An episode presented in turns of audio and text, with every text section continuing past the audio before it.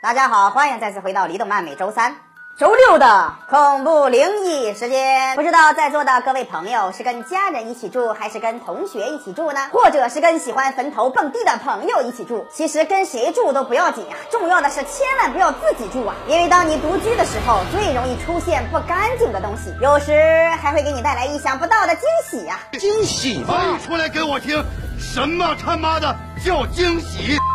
某个橙红偏黄的艳阳天，阿诺是把小红下班回家，刚走进小区的时候，突然看到三个后现代主义广场交际舞天团的大妈在那制造恐慌，说最近小区里有个帅小伙离奇失踪了。左眼高右眼低的囧子脸刘大妈说，那个小伙前一天晚上还跟他一起在红浪漫斗地主了，本想第二天一起去玩剧本杀，结果第二天突然就被绑回街了。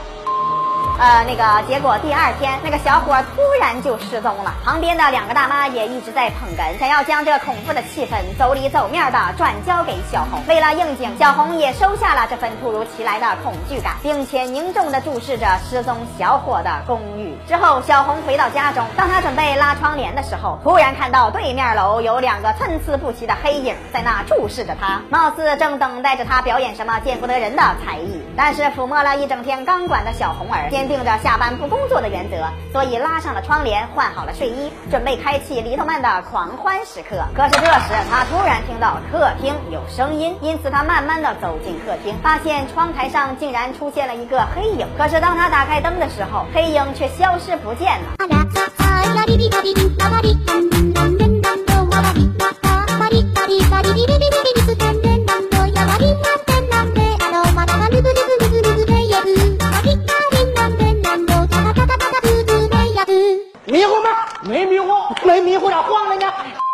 因此，他慌张地走到阳台，猛然拉开窗帘，但是窗帘后并没有什么奇怪的东西，而之前注视着他的两个抛该也消失不见了。所以小红并没有在意，走进了卫生间，准备洗漱睡觉。可是，在他的身后，貌似有什么恐怖的东西一直在注视着他。这时，小红再次听到了客厅有奇怪的声音，但是经过一番检查，仍然没有什么发现。因此，万分恐惧的他躲进被窝，坐以待毙，用一叶障目的自欺欺人主义原则抵抗未知的邪恶黑暗势力。嘿，你他娘的还真是个天才！可是他突然发现，刚刚洗脸的时候，水龙头竟然忘关了。小红刚打算下地去关上水龙头，结果这时突然停电，并且洗手间中传来了扭动水龙头的声音。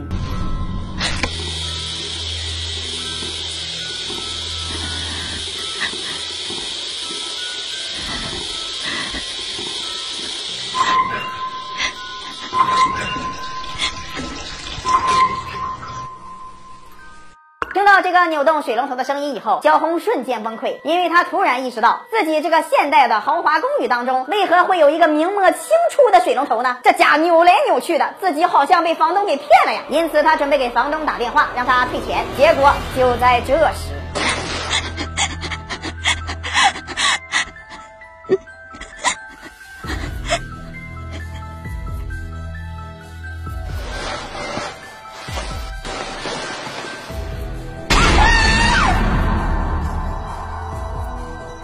这个暴走恐怖故事真的是非常的让人怀念。